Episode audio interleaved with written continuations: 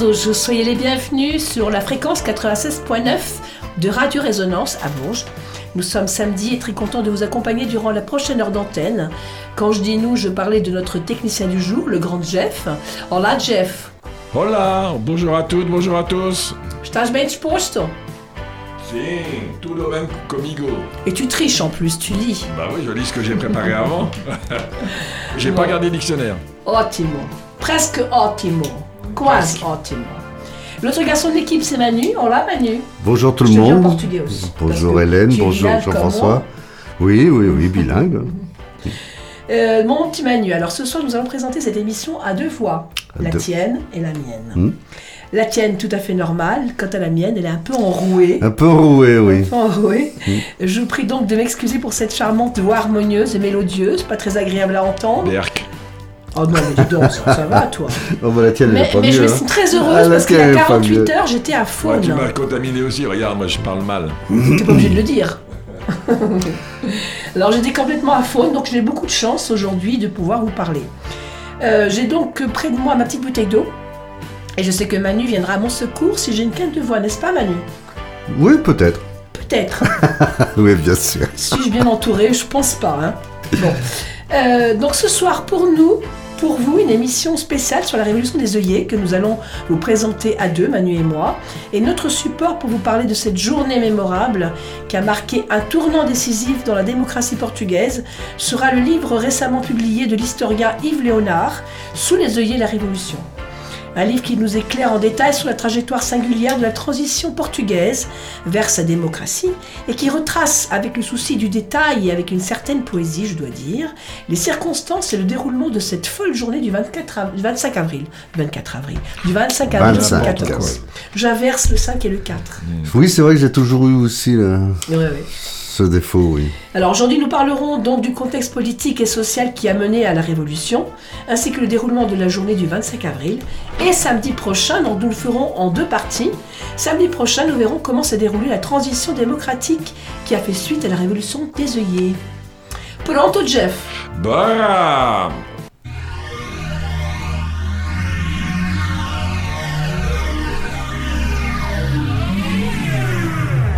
Résonance 96.9.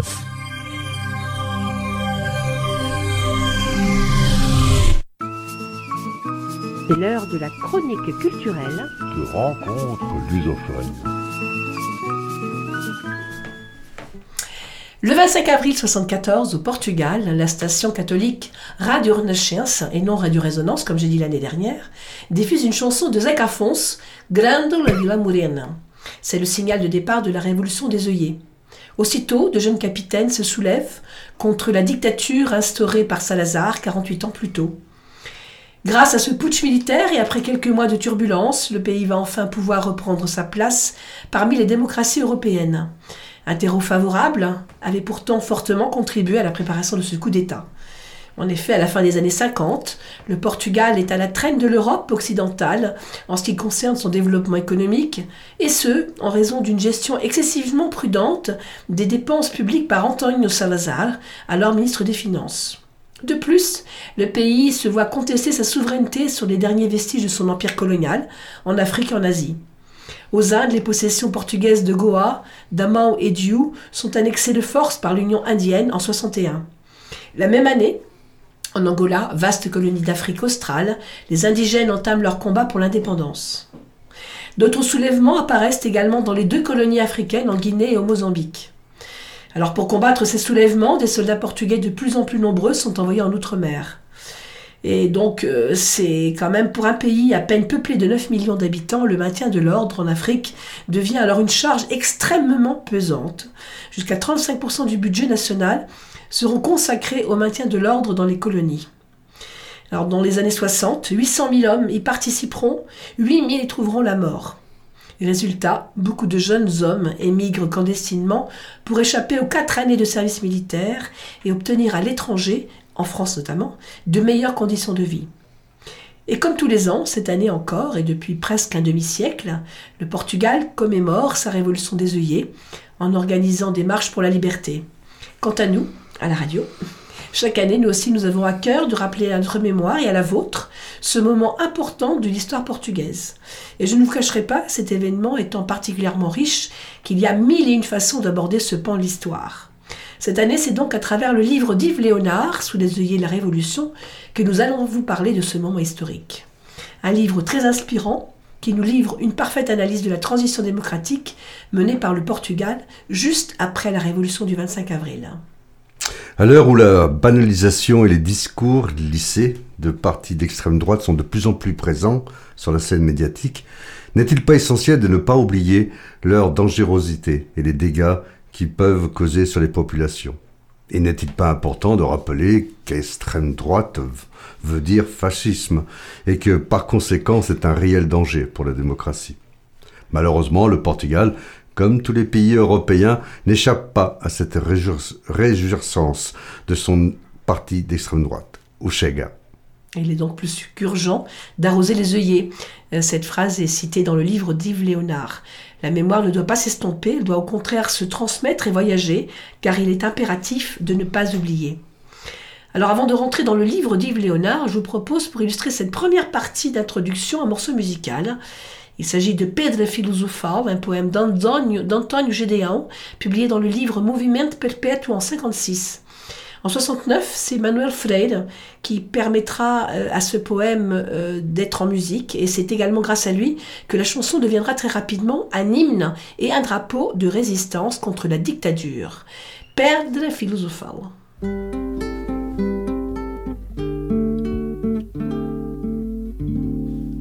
Eles não sabem que o sonho é uma constante da vida, tão concreta e definida como outra coisa qualquer. Como esta pedra cinzenta em que me sento e descanso, como este ribeiro manso, em serenos sobressaltos, como estes pinheiros altos, que em verde ouro se agita como estas aves que gritam em bebedeiras de azul. Eles não sabem que o sonho é vinho, é espuma, é fermento, bichinho alacre sedento focinho pontiagudo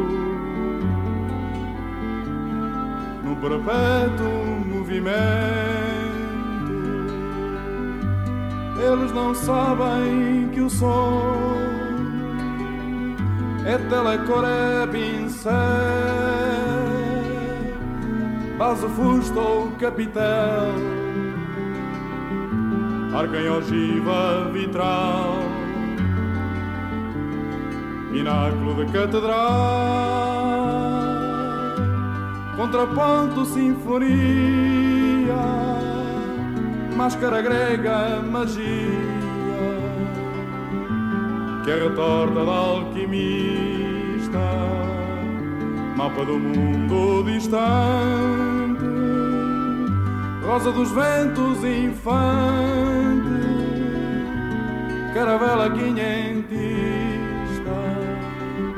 que é cabo da boa esperança, ouro, canela, marfim, florete de espadachim, bastidor, passo de dança, colombina e arlequim, passarela voadora, para raio, locomotiva, barco de proa festiva alto forno geradora, cisão do átomo radar, ao som de televisão, desembarca em foguetão na superfície lunar. Eles não sabem nem sonham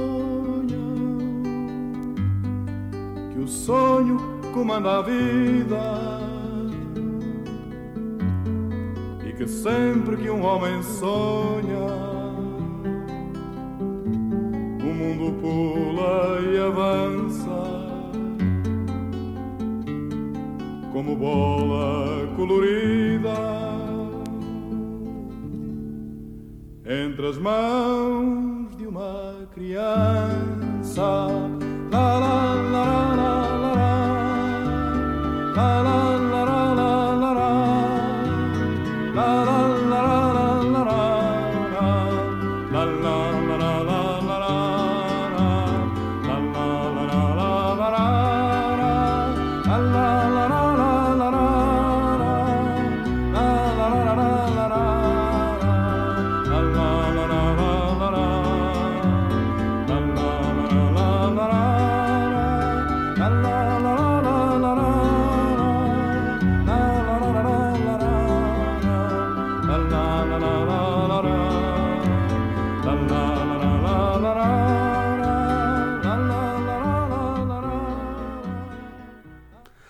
La révolution des œillets de 1974 ne s'est pas uniquement limitée au renversement de la dictature.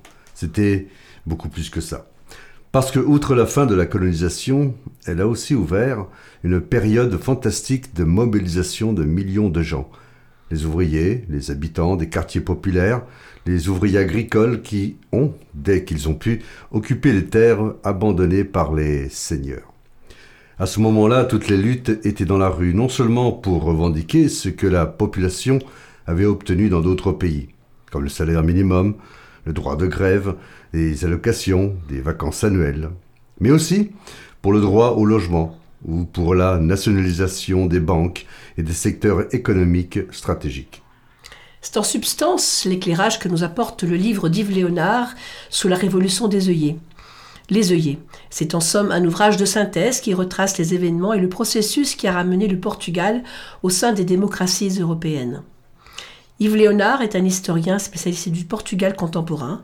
Il a notamment publié Le Portugal 20 ans après la Révolution des œillets en 1994. Salazarisme et fascisme en 96 et sa nouvelle édition en 2020. Il a également publié une photo-biographie de Marius Soares en 2006. L'histoire du Portugal contemporain en 2016 et sa troisième édition en 2021. Et enfin, Histoire de la nation portugaise en 2022. Il a également collaboré à de nombreux ouvrages collectifs tels que História da expansão portuguesa en 99. Il a dirigé l'édition d'ouvrages et de revues dont intellectuels, artistes et militants. Le voyage comme expérience de l'étranger en collaboration avec Anne Dulphy et Marianne Matar Bonucci en 2009. De la dictature à la démocratie, voix ibérique, avec Anne Dulphy en 2003. ainsi que le dossier sur le salazarisme publié dans la revue d'histoire 20e siècle. Il s'agit en l'occurrence du numéro 62 datant de 99.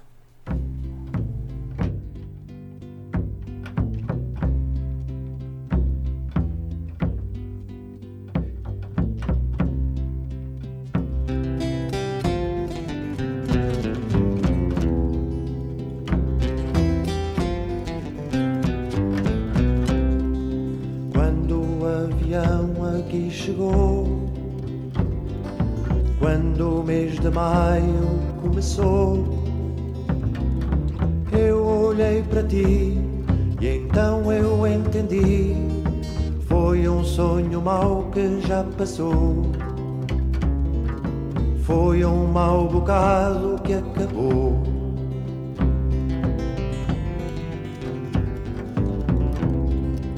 Tinha esta viola numa mão, uma flor vermelha noutra mão. Tinha um grande amor marcado pela dor, e quando a fronteira me abraçou, foi esta bagagem que encontrou.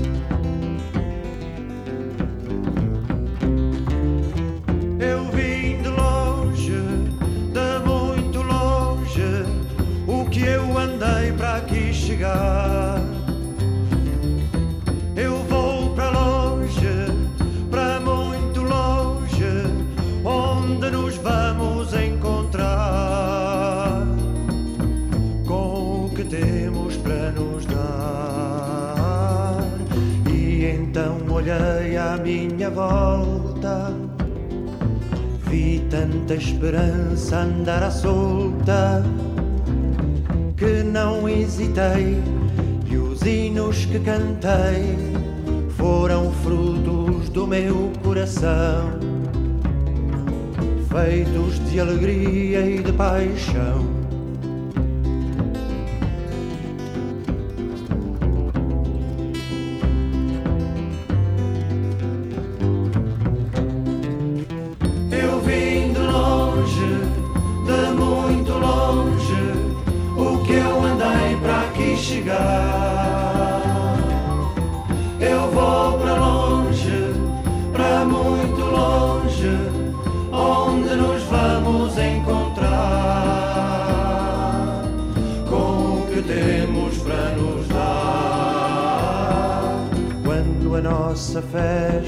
Estragou e o mês de novembro se vingou.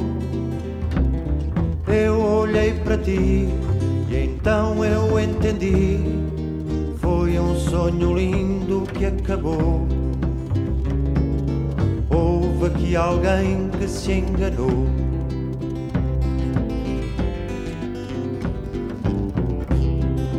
Tinha esta viola numa mão coisas começadas noutra mão. Tinha um grande amor, marcado pela dor, e quando a espingarda se virou, foi para esta força que apontou.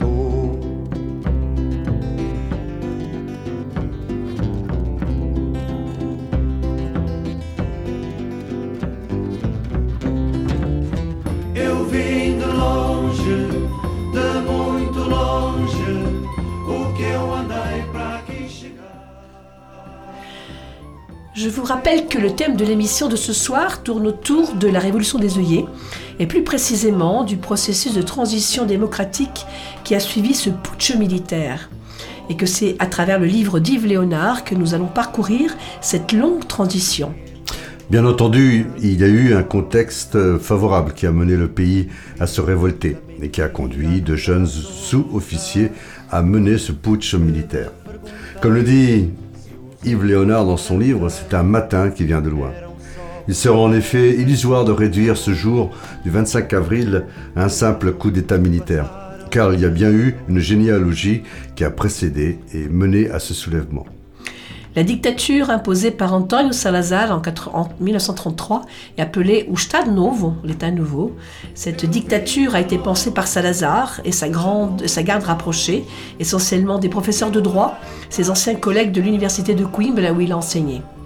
Ensemble, ils ont édifié un régime corporatif qui consacrait la primauté de la nation, autrement dit, tout pour Salazar et rien contre Salazar. Et pour couronner le tout, la police partout et la justice nulle part. Dans ce régime, pas de liberté publique et pas d'élection libre non plus, mais avec le soutien de l'Église catholique, de l'armée et du patronat. Salazar se révélera donc un dictateur fort et omnipotent, et ce jusqu'à la fin des années 50. Sur la, la, scène internationale, Salazar fait preuve de prudence, notamment durant la Seconde Guerre mondiale en jouant la carte de la vieille alliance avec l'Angleterre et de l'atout majeur que constituaient les archipels atlantiques avec les Açores en tête. Et ce, afin de préserver une neutralité ambiguë et sauver son régime à l'issue du conflit. Membre fondateur de l'OTAN en 1949, le Portugal de l'Estado Novo se voit courtisé par les puissances occidentales, avec en tête les États-Unis soucieux de maintenir leur présence stratégique sur une base des Açores. Mais pour l'heure, la priorité pour Salazar est bien de préserver intact son empire colonial, rebaptisé Outre-mer portugais au début des années 50. Des colonies où continue de sévir le travail forcé, sous couvert d'un statut de l'indigénat adopté au début de la dictature militaire et seulement abrogé en 61. La révolte est déjà installée. En Inde, par exemple, Nehru ne cesse de réclamer le retour de Goa, d'Amao et Diou. Mais Salazar n'en a rien à faire, considérant les provinces d'outre-mer aussi portugaises que les régions du Minho ou de l'Algarve. Toutes ces régions sont pour lui des parties constitutives de la nation, une et indivisible, comme il le dit. Mais avec une certaine fragilité de santé commence à apparaître alors chez le dictateur. Il se dit fatigué au point que son entourage s'en inquiète, d'autant que cette fatigue et cette lassitude commencent à être visibles en public. Il se plaint également de migraines et d'insomnie, au point qu'autour de lui, on commence déjà à envisager une succession. Cette problématique de santé prend alors une certaine tournure à l'occasion de la présidentielle de 58, lorsque le candidat officiel, le général Humberto Delgado, affirme clairement lors d'une conférence de presse que s'il est élu, il renverra Salazar. Une annonce qui est tout naturellement reçue comme un coup de tonnerre, mais le général sans peur ne sera pas élu. Victime d'une fraude fiscale massive, il sera assassiné par la police politique, la PID, en 65, tout près de la frontière espagnole. En 61, Salazar répond en force au premier soulèvement en Angola. Toujours en 61, il perd Goa suite à une occupation militaire par les troupes de l'Union indienne. Estado Novo commence à être aux abois. Usé et vieilli, Salazar n'a plus l'œil sur tout. Il n'est plus omnipotent et, le contrôle absolu de l'administration commence à lui échapper. Certaines décisions sont même prises sans son aval. Malgré tout, la peur qu'il inspire reste intacte.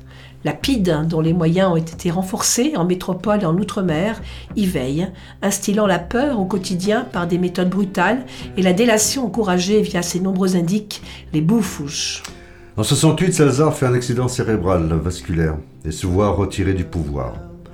Et avec tout ça, l'Église, l'armée et le patronat commencent eux aussi à chanceler sous les coups de boutoir des guerres coloniales.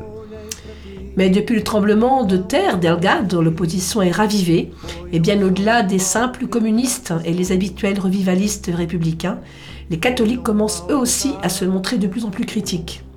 Une opposition catholique commence donc à se dessiner contre des méthodes employées par le régime et face aux guerres coloniales. Tout commence à chanceler pour Salazar et il est temps de refaire une brève, brève mus- musicale, je, bégaye, avec Fausto et son titre O Patrão e Nós.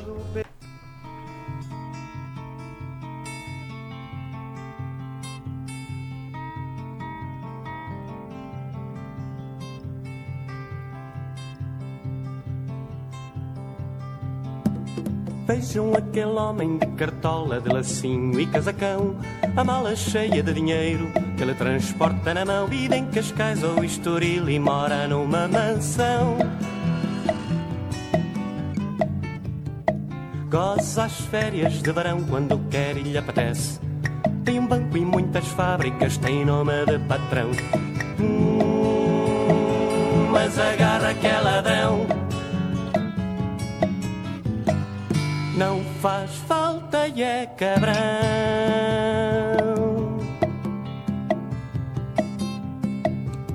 E olhem agora cá para nós, boné roto e macacão, saco da ferramenta e de lancheira na mão. Viremos no casal ventoso, moramos num barracão. O ano inteiro a trabalhar, sem varões nem primaveras. Temos filhos, muitos filhos, sem escola nem sacola. Hum, mas isto vai acabar. A porrada no patrão.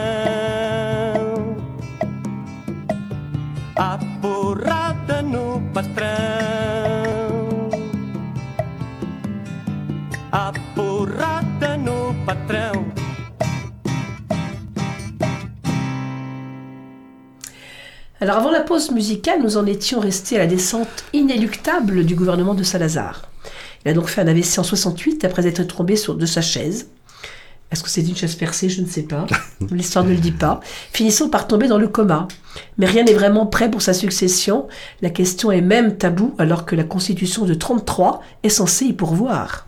Après avoir subi une intervention chirurgicale au cerveau, il est clair que Salazar ne pourra plus récupérer ses facultés intellectuelles. Fin septembre, le chef de l'État, l'amiral Américo Tomás, se rend à l'évidence et décide de l'exonérer des fonctions de président du Conseil. Et puis au terme d'une certaine hésitation où aucun prétendant ne s'impose véritablement, c'est Marcel Caetano qui sera désigné pour succéder à Salazar. Caetano est lui aussi un universitaire, comme d'ailleurs la plupart des responsables du régime. Conscient de prendre la suite d'un personnage hors norme, il se présente, lui, comme un homme normal. Tout juste nommé, Marcel Caetano entend incarner un régime dans lequel se retrouveraient tous les Portugais de bonne volonté. En somme, une rénovation qui revient de sa convalescence, mais très diminuée et aphasique. Personne n'ose lui annoncer qu'il n'est plus le président du Conseil. San Bento devient alors un palice fantomatique. Entre-temps, en 69, Caetano procède à quelques opérations cosmétiques. Il transforme la PID en DGS, Direction Générale de la Sécurité, ce qui est en réalité du pareil au même que la terrible PID. Il supprime la censure préalable, il organise des élections législatives en octobre 69, mais l'aile libérale regroupée autour du régime ne laisse aucune place au Parti communiste. Et le socialiste Swage ainsi que le communiste Álvaro Cunhal, emprisonnés à plusieurs reprises par Salazar, s'exilent à l'étranger. Portugal se retrouve ainsi bâillonné. Salazar meurt et ses obsèques sont célébrées le 30 juillet 1970. Pendant ce temps-là, la pauvreté endémique du pays et les conditions misérables de vie d'une grande partie de la population, dont les salaires sont les plus bas d'Europe. L'absence de liberté publique et la faiblesse de la protection sociale prennent de plus en plus d'ampleur. Mais Caetano ne prend pas la mesure de la colère qui commence à gronder dans les centres urbains. En Outre-mer, ce n'est pas mieux. Les Africains souffrent et les soldats portugais aussi. Côté portugais, ce sont près de 8000 morts à cette période des différents conflits. Côté finances, les guerres en Outre-mer absorbent en 73 près d'un tiers des dépenses de l'État, alors que 140 000 soldats sont mobilisés. Conséquence, les jeunes portugais sont de plus en plus nombreux à tenter de se soustraire au service militaire obligatoire. Plus de 100 000 d'entre eux y parviendront, comme déserteurs, réfractaires, mais au prix d'un exil clandestin à Salto. Pour de nombreux Portugais, le départ est devenu le seul horizon. Le dernier qui quitte le pays est à la lumière, murmure-t-on loin des oreilles des buffos, les indiques de la police politique. Même la voix de la mer devient exil, écrira la poétesse Sophia de Merlo-Brenner Andersen. Face à tous ces événements, les militaires ne peuvent rester inactifs. Ils ont bien compris que les guerres coloniales sont une impasse. Et d'une tonalité corporative au départ, le mouvement devient plus politique au fil des mois. Hotel Saraiva Carvalho, Ernesto Melo Antunes, Vitor Alves et Vasco sont leurs figures de proue. Le mouvement des capitaines est né.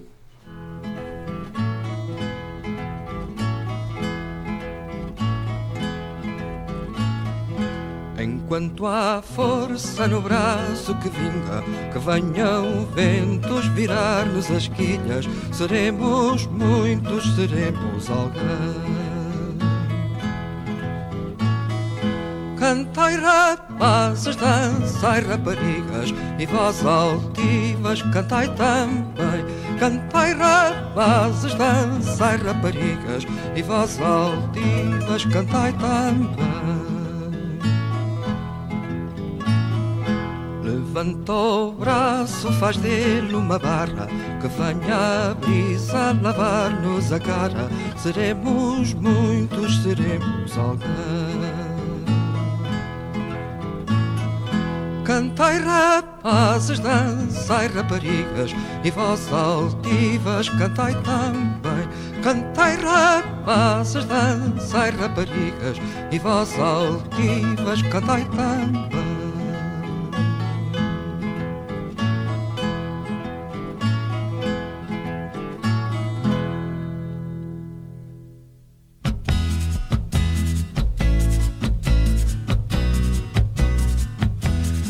Há força no braço que vinga, que venham ventos virar-nos as quilhas, seremos muitos, seremos alguém. Seremos muitos, seremos alguém.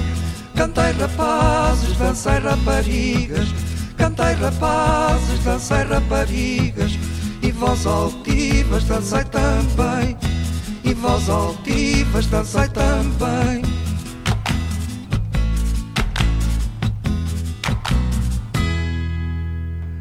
Ces jeunes officiers s'appuient sur le prestige de deux officiers supérieurs en rupture de banc.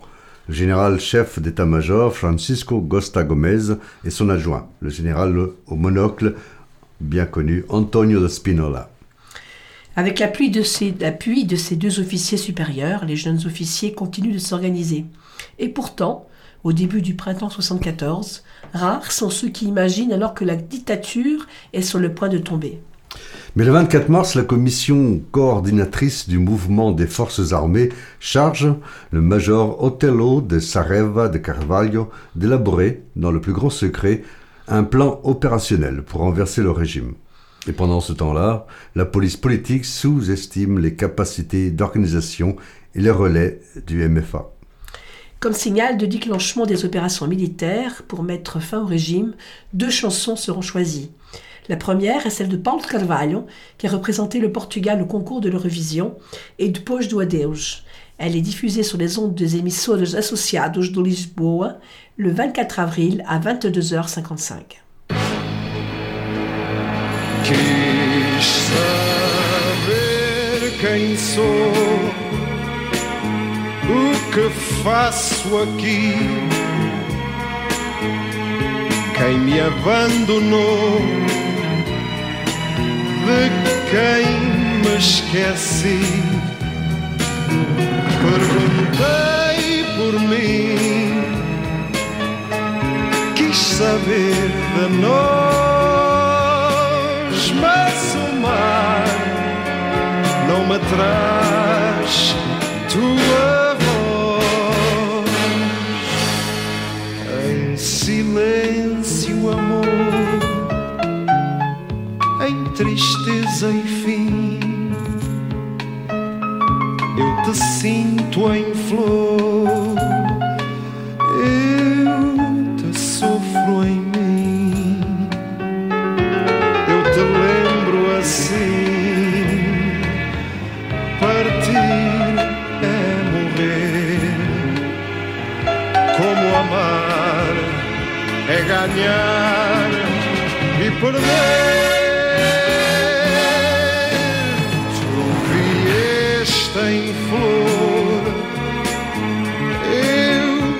Desfolhei.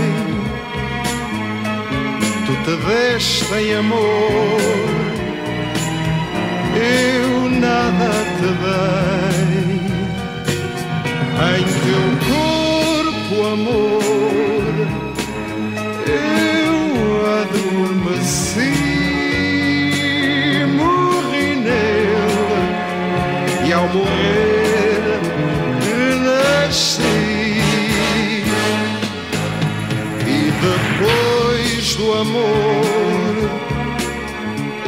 depois de nós, o dizer adeus, o ficarmos sós, teu lugar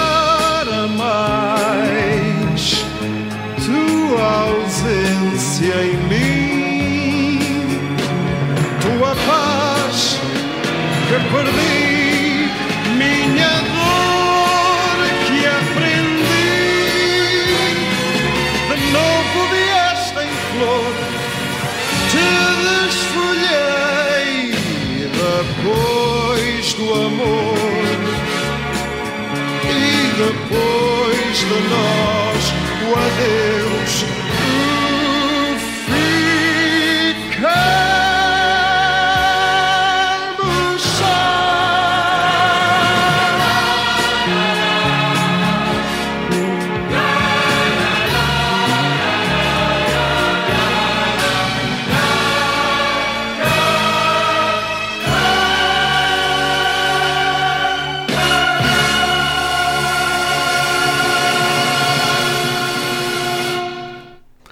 Le deuxième signal, le véritable feu vert, sera diffusé à minuit 20 dans le programme Limit sur Radio Renaissance. Il s'agit d'une chanson enregistrée en France en 1971 par un ancien professeur d'histoire démis de ses fonctions, devenu chanteur contestataire, José Afonso. Le texte, quant à lui, a été rédigé dix ans plus tôt, en mai 1964. à l'issue d'un concert à Noalantège, par un collectif ouvrier, la société musicale de la fraternité ouvrière de Grandola. Une chanson où il est dit qu'à Grandula, terre de fraternité, c'est le peuple qui commande, avec sur chaque visage l'égalité. Une chanson populaire au rythme presque militaire, avec ses bruits de pas, et que tous les insurgés connaissent. Une chanson devenue l'hymne de la contestation et bientôt l'hymne du 25 avril, dès l'aube d'un matin qui vient de loin. La voix que l'on entend au début de la chanson est celle du présentateur de l'émission Limite. Grândola, Vila Morena, terra da fraternidade. O povo é quem mais ordena dentro de ti, ó cidade.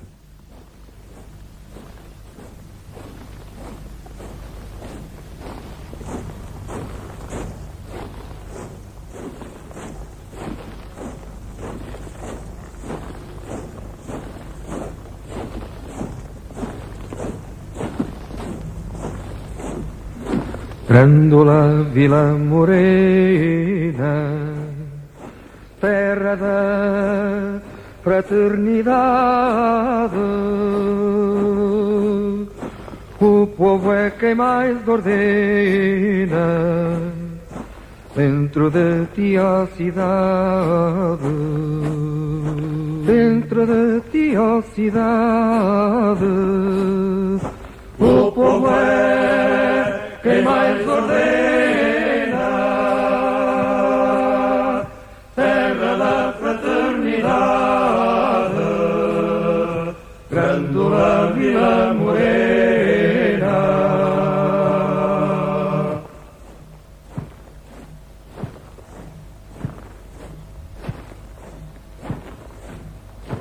Em cada esquina um amigo em cada rosto igualdade.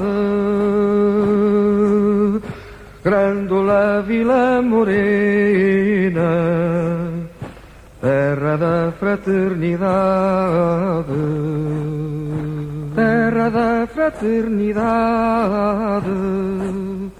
Grândola Vila Morena,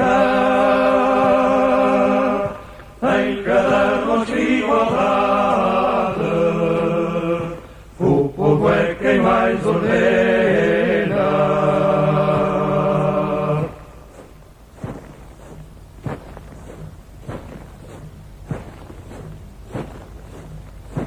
À sombra de uma azinheira que já não sabia a idade. Jurei ter por companheira Grândola a tua vontade Grândola a tua vontade Jurei ter por companheira a sombra uma que já não sabia a idade.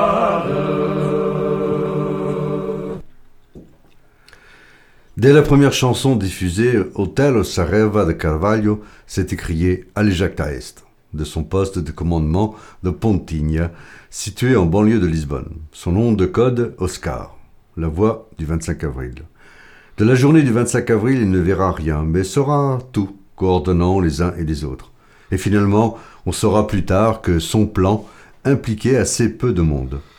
De 2000 soldats et officiers, et dont il était le seul à connaître tous les détails. Avec le major Hugo dos et le lieutenant-colonel Amadeo Garcia dos Santos, responsable de toutes les communications militaires de cette folle journée, l'opération était lancée.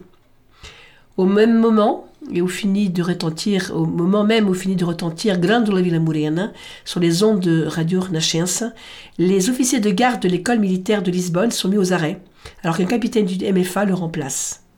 Une colonne d'une centaine d'hommes se dirige vers le siège de la RTP pour prendre le contrôle de la radio-télévision. À minuit 30, les troupes quittent l'école pratique d'artillerie pour prendre position à Almada, près de la statue de Cristo Rei, sur l'autre rive du Tage. Idem du côté de l'école pratique d'infanterie de Mafra, à une quarantaine de kilomètres de Lisbonne, pour prendre position à l'aéroport de Portela. À 1h30, c'est au tour de l'école pratique de cavalerie à Saint-Alain de se soulever. La mission confiée au jeune capitaine Salguer Maia est d'une importance capitale. Occuper le Trer do Passo et ses ministères, centre névralgique du pouvoir au cœur de Lisbonne. Salguer Maia sera le premier véritable héros de la Révolution, auquel Capitaine d'Avril, le film réalisé par Maria de Medeiros en 99, rendra un bel hommage légitime.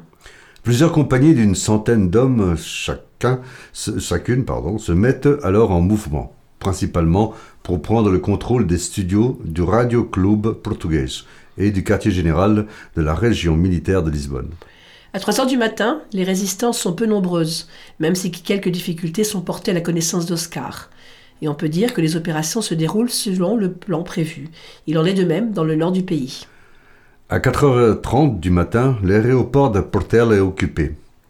Quatre minutes auparavant, Radio Club Português avait diffusé le premier communiqué des forces armées appelant la population portugaise à ne pas sortir dans la rue et à rester calme. À 5 heures, le directeur de la PID DGS se résout à joindre au téléphone le président du conseil Marcelo Caetano pour l'informer que la situation est très grave et que la révolution est dans la rue.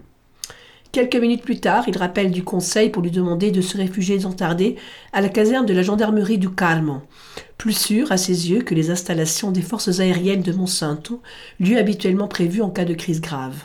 Le pouvoir vacille. À 5h30, la colonne du capitaine Salguero Maia, venu de Santarém, arrive dans la bâche, occupant rapidement Tolède, Bruxelles et Vienne, selon les noms de code retenus par Oscar pour désigner o do Passo, la Banque du Portugal et Radio Marconi. À 6 heures, Marcel Caetan arrive à la caserne du Carmo, où il va passer ses dernières heures comme président du conseil. Rejoint par quelques proches, il tente néanmoins une contre-attaque. Le général de brigade Jonquera dos Reis est mandaté par Caetano pour mener la contre-offensive à la tête des forces gouvernementales. Mais plusieurs d'entre elles se montrent rapidement débordées. À 6h45, le général Junqueira dos Reis est en place, près de Terreiro do Passo, à la tête de deux unités de blindés. À 7h30 est diffusé un nouveau communiqué du MFA annonçant que les forces armées ont mené aujourd'hui une série d'actions ayant pour but de libérer le pays d'un régime qu'il a dominé depuis trop longtemps. Sur le terrain, aux abords d'Outrère du Pass, où la situation reste tendue, une frégate de guerre a pris position sur le Tage, juste en face de la place, et menace de faire feu sur les insurgés. À 9h15, son commandant ordonne de faire un tir de sommation, essuyant le refus de l'officier artilleur et des autres officiers subalternes. Quinze minutes plus tard, la frégate reçoit l'ordre du poste de commandement de la marine, passé alors sous le contrôle du MFA, de se retirer vers la mer. La menace fluviale s'estompe. À 10h, le capitaine Salguero Maia se dirige à pied vers le général, avec un mouchoir blanc à la main et une grenade dans la poche. Junqueira dos Reis ordonne l'ouverture du feu, sans succès. Officiers, subalternes et soldats refusent d'exécuter son ordre. À 10h45, le lieutenant Santos Silva, mandaté par Salguer Maia, tente de parlementer avec le général. Finalement, devant l'hostilité de ses troupes, Junqueira dos Reis décide de se replier. Le Terreiro do Passo est libéré de la menace. À 11h30, deux colonnes du EMFA partent du Terreiro do Passo, une en direction du quartier général de la, Légion portugaise, l'autre, commandée par Salguero Maia, en direction de la caserne de la GNR, la garde républicaine, où s'est réfugié au petit matin Marcelo Caetano. En chemin vers la place du Calme, les soldats du MFA sont acclamés par des milliers de personnes, amassées dans les rues adjacentes. C'est en remontant la rue Augusta vers le Roussillo que dans la colonne de blindés, un soldat perché sur un char interpelle une femme pour lui demander une cigarette. Celle-ci rétorque qu'elle n'en a pas, mais qu'elle a seulement des œillets. Le soldat les récupère, en coupe un pour le placer au canon de son fusil, et il est aussitôt imité par ses frères d'armes. Pendant ce temps-là, à la caserne du Carme, Gaetano est bien seul, affaibli politiquement, usé moralement. Il prend vite la mesure du vide de sa riposte. À midi trente, les troupes du capitaine Maïa ont déjà encerclé la caserne. Les communiqués du MFA s'enchaînent alors pour informer que du nord au sud, les forces armées maîtrisent la situation et que sous peu arrivera l'heure de la libération. Dès lors, la priorité pour le poste de commandement du MFA est d'obtenir la reddition de Caetano. À 15h, Salgermaia s'empare d'un mégaphone pour lancer un nouvel ultimatum au quartier général de la GNIR, menaçant de tirer sur la façade en l'absence de réponse. Vingt minutes plus tard, la menace est mise à exécution. Et pourtant, la place du Calme est noire de monde. Certaines personnes sont perchées dans les arbres, d'autres sur les balcons. Il est donc impossible pour les soldats d'évacuer la place dans de bonnes conditions. À 15h45, la tension est à son comble lorsque Salguero Maïa procède à un nouveau décompte avant de compter jusqu'à trois. Au même moment, deux civils se présentent sur la place du Carme, porteurs d'un message du général Spinola pour le président du conseil. Tous deux s'engouffrent alors dans la caserne du Carme. S'ensuivent une série de conversations entre Spinola et Caetano, Spinola et Otello de Caravaggio. Entre-temps, le capitaine Salguermaia, privé d'informations, entre à son tour dans la caserne où il rencontre Caetano. Celui-ci l'informe qu'il ne remettra sa démission qu'à un officier supérieur, bref, au général Spinola. C'est à 18h que Spinola fait donc son entrée dans la caserne du Calmo. Salguermaia demande alors à la foule de se disperser pour faire sortir Caetano et ses ministres. Seuls les hommes de la PIDE refusent de se rendre. À 19h30, Marcel Caetano, accompagné de ses ministres, monte dans un véhicule blindé. Il quitte, sans heure, la place du Carme, direction Madère, puis le Brésil. Quelques minutes plus tard, le MFA annonce la chute du régime, après avoir rappelé sa volonté de restituer au peuple portugais les libertés civiques dont il a été privé. Et le MFA confiera donc euh, ainsi le gouvernement à une junte de salut national en accord avec son programme. Voilà, c'était le déroulé de cette journée du 25 avril 74. Samedi prochain, nous verrons toujours à travers le livre d'Yves Léonard comment s'est déroulé le long processus de transition démocratique qui a suivi cette révolution des œillets.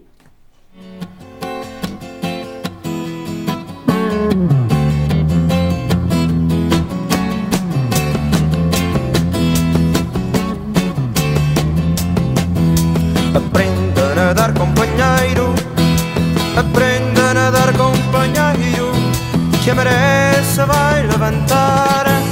Que merece vai levantar. Que a liberdade está a passar por aqui. Que a liberdade está a passar por aqui. Que a liberdade está a passar por aqui. Maré alta, maré alta, maré alta. Arapatapapapapa, arapatapapapapa, Aprendan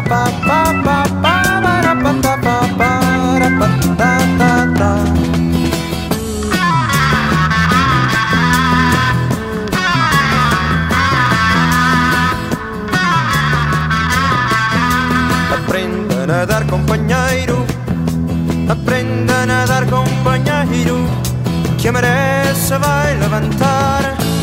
que merece va a levantar. Que a liberdade está a passar por aqui. Que a liberdade está a passar por aqui. Que a liberdade está a passar por aqui. Maré alta, maré alta, maré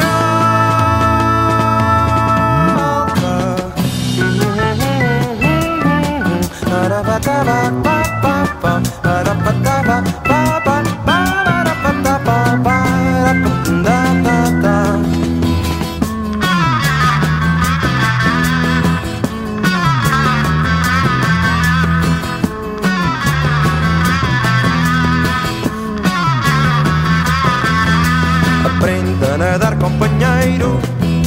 Aprenda a nadar, companheiro. Que a merece vai levantar. Que a merece vai levantar. Que a liberdade está a passar por aqui. Que a liberdade está a passar por aqui. Que a liberdade está a passar por aqui. Maré alta, maré alta, maré alta. Parapatapapapapa,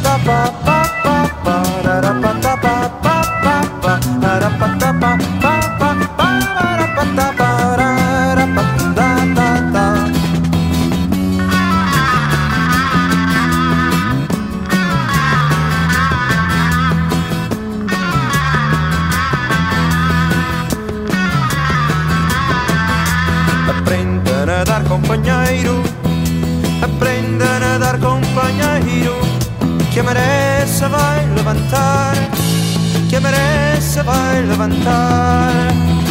Que a liberdade está a passar por aqui. Que a liberdade está a passar por aqui. Que a liberdade está a passar por aqui. Que a liberdade está a passar por aqui.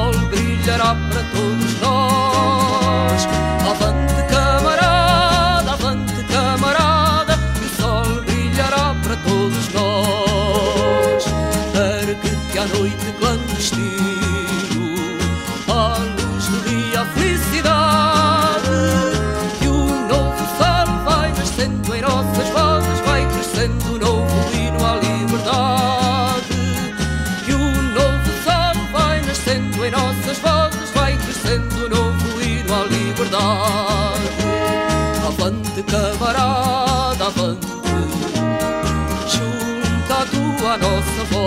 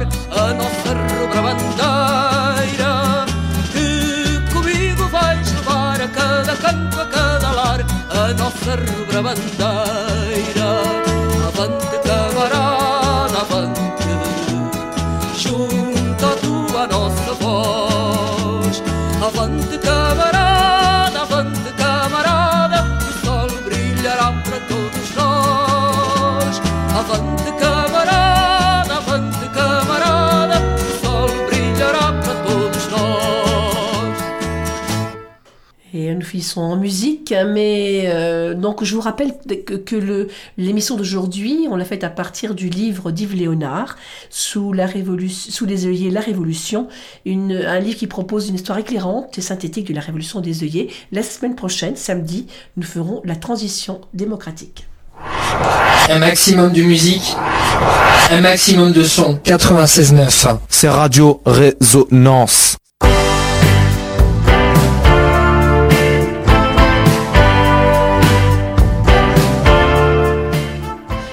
Oui, chers auditeurs, c'est la fin de cette émission. Je vous souhaite une bonne soirée à vous tous, un bon week-end sous le soleil, j'espère.